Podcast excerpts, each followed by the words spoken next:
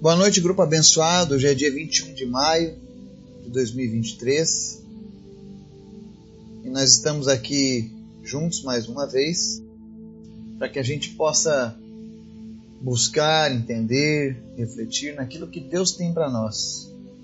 Todos os dias o Senhor tem falado conosco e eu creio que hoje não será diferente. E hoje nós vamos fazer uma reflexão que está lá no livro de Tiago, no capítulo 1 para você que não sabe, esse Tiago é o Tiago, irmão de Jesus Cristo, filho de José e Maria. Mas antes da gente começar a fazer essa reflexão, está lá no livro de Tiago, quero convidar você para estar orando, intercedendo, clamando ao Senhor pelas nossas famílias, clamando ao Senhor pelos pedidos do nosso grupo. Peço que você esteja em oração. Terça-feira que vem nós começaremos mais uma rodada de visitas nas escolas aqui da nossa cidade. Tem sido uma bênção.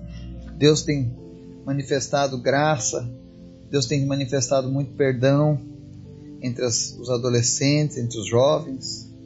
E eu creio que Deus está resgatando uma geração. Esteja orando pelas nossas vidas. Esteja orando para que as portas sejam abertas em todos os lugares em que eu for oferecer essa palestra estejam orando pela minha vida e pela minha saúde, da minha família também. Amém? Vamos orar? Obrigado, Deus, por tudo que o Senhor tem feito, pela tua graça, pela tua misericórdia, pelo teu amor, pela tua bondade, pelo teu perdão, Jesus. O Senhor é sempre bom. Por isso nós queremos te agradecer, Pai. Te agradeço por cada vida, por cada pessoa que está conosco nessa hora orando buscando a tua presença, se alimentando da tua palavra. Deus cria em cada uma dessas pessoas desejo contínuo de aprender de ti. Que elas sintam fome e sede da tua presença, que elas sintam desejo de ler a tua palavra. Que o Senhor não seja apenas um Deus do qual eles ouviram falar, mas um Deus que eles conversam e ouvem todos os dias. Abençoa cada pessoa que está nos ouvindo supre todas as suas necessidades, porque tu és poderoso. Te apresento em especial, Deus, a saúde da Cleci. Visita a nossa irmã nessa hora e em nome de Jesus eu repreendo essa pneumonia bacteriana. Em nome de Jesus nós damos ordem agora para que essa pneumonia cesse e ela seja restaurada. Que a saúde dela seja restaurada agora em nome de Jesus todo mal-estar, toda febre, toda infecção desapareça agora ao nome de Jesus. Te apresento também a vida do Juarez Nap. Nós oramos pela completa recuperação dele. Que o Senhor faça de uma maneira milagrosa, Deus, a recuperação dessa cirurgia. Que não haja, Deus, nenhum efeito colateral. Que o Senhor esteja guardando a vida dele. Guarda as nossas vidas, Pai. Visita em especial, Senhor, a Cecília. Obrigado, Jesus, porque o Senhor tem fortalecido ela, o Senhor tem guardado ela. Mas a nossa oração, Jesus, é pelo teu milagre milagre da cura na vida da Cecília. Cura ela, Jesus. Completa a tua obra, Pai. Visita também o Eugênio. Nós repreendemos, ó Deus, todo nódulo na tireoide, no pulmão. Em nome de Jesus, desapareça agora. Visita Deus o Marcelo. Nós damos ordem a todo câncer, a toda raiz de câncer que saia da vida dele agora, Pai, em nome de Jesus. Cura cada pessoa que está enferma nessa hora, Jesus, porque tu és bom e é poderoso. Mas em especial, Senhor, fala conosco através da tua palavra. Amém. O texto de hoje está lá no livro de Tiago, capítulo 1. Nós vamos ler dos versos 2 ao 12 que diz assim: Meus irmãos, considerem motivo de grande alegria o fato de passarem por diversas provações, pois vocês sabem que a prova de sua fé produz perseverança, e a perseverança deve, ser, deve ter ação completa, a fim de que vocês sejam maduros e íntegros, sem que falte a vocês coisa alguma. Se algum de vocês tem falta de sabedoria, peça a Deus, que a todos dá livremente de boa vontade, e lhe será concedido. Peça-a, porém, com fé, sem duvidar, pois aquele que duvida é semelhante à onda do mar, levada e agitada pelo vento. Não pense tal pessoa que receberá coisa alguma do Senhor, pois tem mente dividida e é instável em tudo que faz. O irmão de condição humilde deve orgulhar-se quando estiver em elevada posição. E o rico deve orgulhar-se caso passe a viver em condição humilde, porque o rico passará como a flor do campo. Pois o sol se levanta, traz o calor e seca a planta. Cai então a sua flor e a sua beleza é destruída. Da mesma forma, o rico murchará em meio aos seus afazeres. Feliz é o homem que persevera na provação, porque depois de aprovado receberá a coroa da vida que Deus prometeu aos que o amam. Amém? Aqui nós vemos Tiago nos dando uma lição sobre a alegria das provações. E quando a gente lê esse versículo, é um fato que nem todo mundo se alegra com, quando passa por diversas provações. Eu mesmo já passei por algumas. E não digo que foi um motivo de grande alegria, eu não fico clamando a Deus.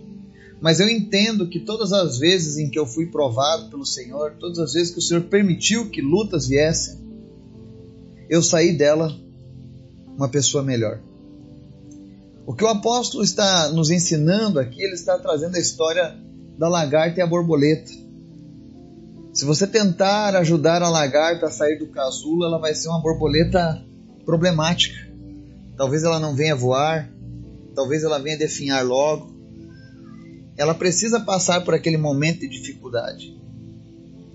E é isso que ele está dizendo. Ele diz: olha, considerem motivo de grande alegria o fato de passarem por diversas provações, pois vocês sabem que a prova de sua fé produz perseverança. E a perseverança deve ter ação completa, a fim de que vocês sejam maduros e íntegros, sem que falte a vocês coisa alguma. Quando nós passamos pelas provações, nós colocamos a nossa fé em ação. É como alguém que está enfrentando uma doença. O seu corpo diz: Olha, você está enfermo. Mas a sua fé declara que você está recebendo a cura que vem dos céus. E é nessas horas das provações que nós precisamos ter a perseverança. Porque é ela quem completa essa ação da fé. E todas as vezes que eu consigo perseverar em meio às minhas provações, eu me torno cada vez mais completo, eu me torno cada vez mais maduro, mais íntegro. Eu tiro uma base da minha caminhada com Cristo. Existem coisas hoje que eu tenho maturidade, porque um dia eu fui provado em algumas dessas áreas, ou aprendi com alguém que foi provado em alguma dessas áreas. Porque a verdade é que Deus quer que eu e você sejamos pessoas preparadas para enfrentar as adversidades desse mundo e também para poder gerar fé no coração de outras pessoas quando elas estiverem passando por algo semelhante. Não é nenhum clichê quando a gente diz para alguém: olha, no final as coisas vão dar certo, porque Deus está no controle. Continue crendo.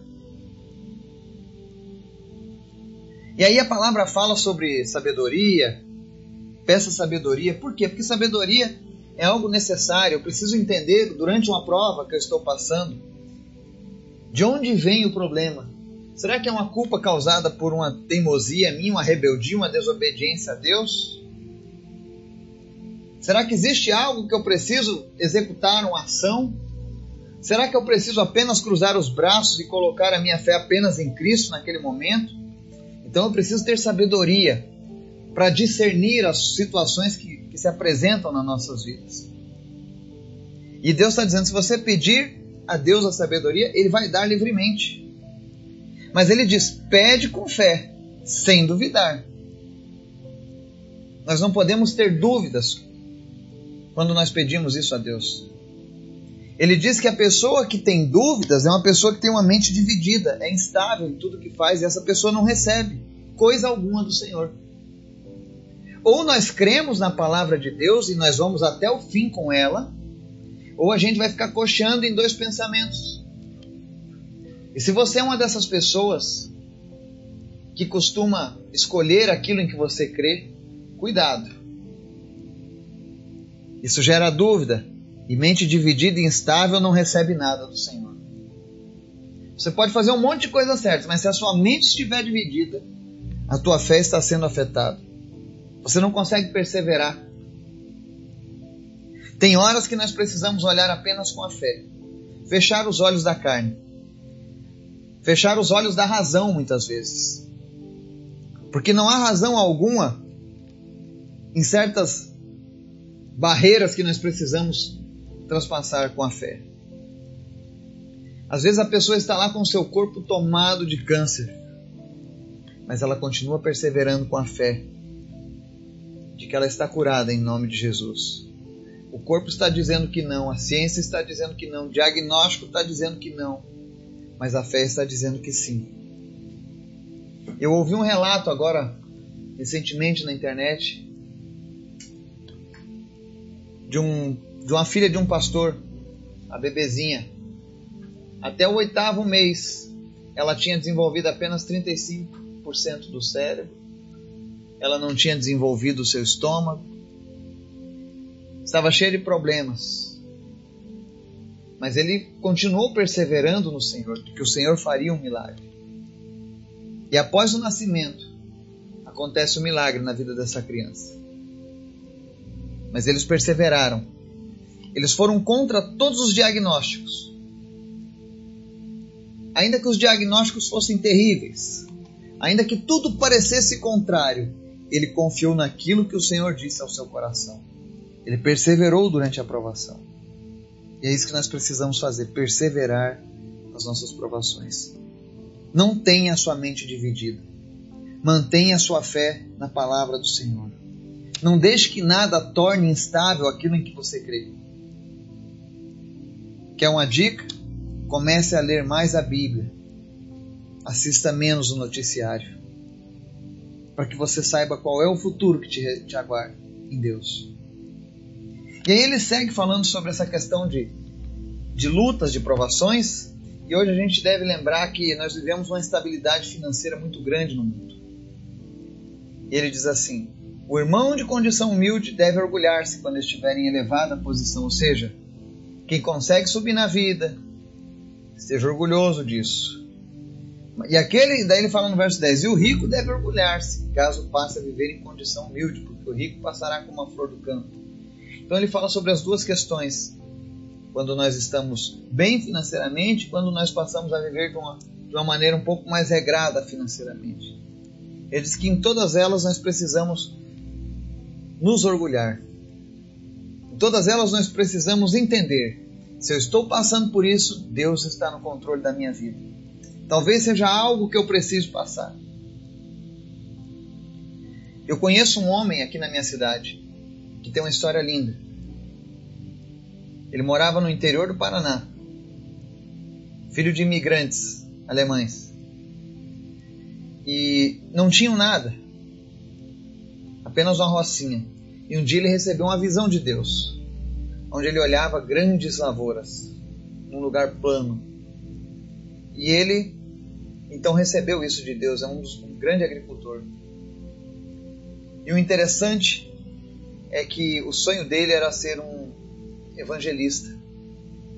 Mas um dia Deus disse para ele, falou, não, você não será um evangelista, mas você vai sustentar evangelistas no mundo inteiro.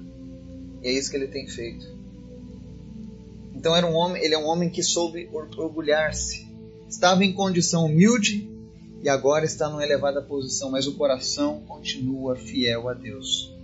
O coração continua temente ao Senhor.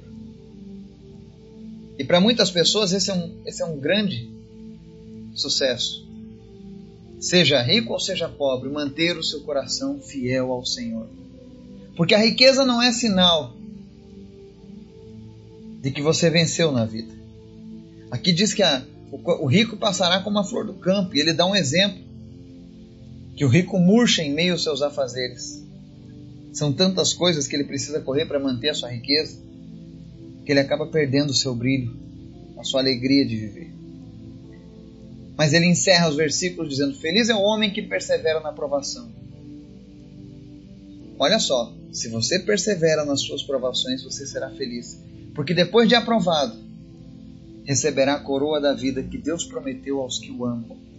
Quando nós vencemos uma aprovação, nós somos aprovados por Deus nós garantimos a coroa da vida, que é dada por Deus àqueles que o amam. Não importa o que a gente esteja passando, não importa o que você esteja passando agora nesse momento.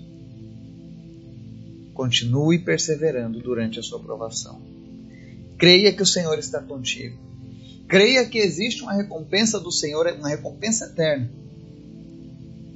prometida àqueles que de fato amam o Senhor. E se você ama o Senhor, você não vai desistir.